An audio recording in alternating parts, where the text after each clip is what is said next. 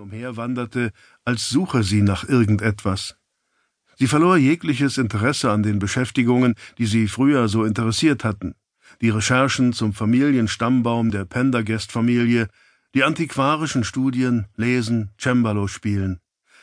Nach einigen besorgten Besuchen von Lieutenant de Gosta, Captain Laura Hayward und Margot Green hatte sie sich geweigert, irgendjemanden zu empfangen. Auch schien sie, Proctor fiel kein besserer Ausdruck dafür ein, auf der Hut zu sein. Ein Funken ihres alten Selbst zeigte sich nur bei den seltenen Gelegenheiten, wenn das Telefon klingelte oder Proctor die Post aus dem Postfach zurückbrachte. Jedes Mal hoffte sie, das wusste er, auf eine Nachricht von Pendergast. Aber es war keine gekommen. Eine gewisse hochrangige Einheit beim FBI hatte dafür gesorgt, dass die Suche nach Pendergast und die damit einhergehende offizielle Untersuchung aus den Medien herausgehalten wurden. Dennoch hatte Proctor es auf sich genommen, alle Informationen über das Verschwinden seines Arbeitgebers zu sammeln. Er hatte in Erfahrung gebracht, dass die Suche nach der Leiche fünf Tage gedauert hatte. Da es sich bei der vermissten Person um einen Bundesbeamten handelte, waren außergewöhnliche Anstrengungen unternommen worden. Boote der Küstenwache hatten die Gewässer vor Exmouth abgesucht, Beamte der örtlichen Polizei und Angehörige der Nationalgarde hatten die Küste von der Grenze zu New Hampshire bis hinunter nach Cape N durchkämmt, auf der Suche nach irgendeinem Zeichen von Pendergast, und wenn es nur ein Fetzen Kleidung war.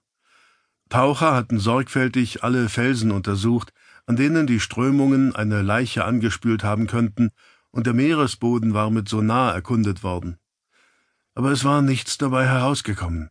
Die Ermittlungen wurden offiziell weitergeführt, doch die unausgesprochene Schlussfolgerung lautete, dass Pendergast, schwer verletzt in einem Kampf gegen einen tückischen Tidenstrom ankämpfend, geschwächt durch das unaufhörliche Schmettern der Wellen und das zehn Grad kalte Wasser, aufs Meer hinausgetrieben und ertrunken war, sein Körper versunken in den Tiefen des Ozeans. Vor zwei Tagen hatte Pendergasts Anwalt, ein Partner in einer der ältesten und diskretesten Kanzleien New Yorks, sich schließlich an Pendergasts überlebenden Sohn Tristram gewandt, um ihm die traurige Nachricht vom Verschwinden seines Vaters zu überbringen. Jetzt näherte sich Proctor leise Constance und nahm neben ihr Platz. Sie hob kurz den Kopf, als er sich setzte, und schenkte ihm ein ganz leises Lächeln. Dann richtete sie den Blick wieder auf den Kamin. Das flackernde Licht warf dunkle Schatten auf ihre violetten Augen und die dunklen, als Bob geschnittenen Haare. Seit ihrer Rückkehr hatte Proctor es sich zur Aufgabe gemacht, sich um sie zu kümmern, im Wissen, dass sein Arbeitgeber eben dies gewünscht hätte. Ihr kritischer Zustand löste unerwarteterweise Beschützergefühle in ihm aus, was paradox war, da Constance unter normalen Umständen die letzte war, die bei einem anderen Menschen Schutz suchte.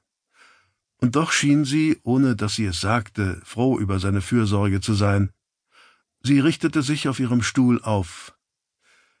Proctor, ich habe mich entschlossen, wieder nach unten zu gehen.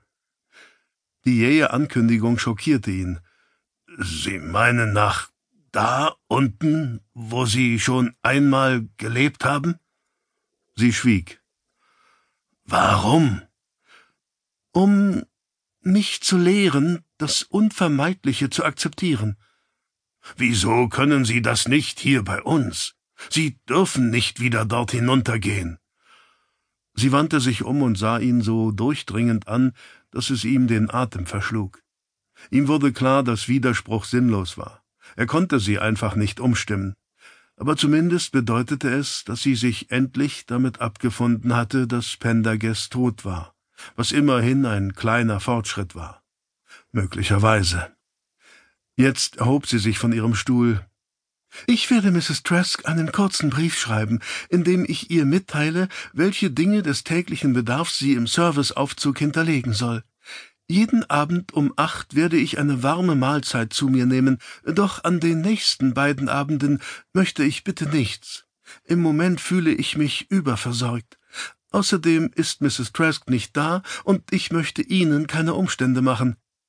Auch Proctor stand auf. Er fasste sie am Arm. Konstanz, Sie müssen mir zuhören. Sie blickte auf seine Hand herunter.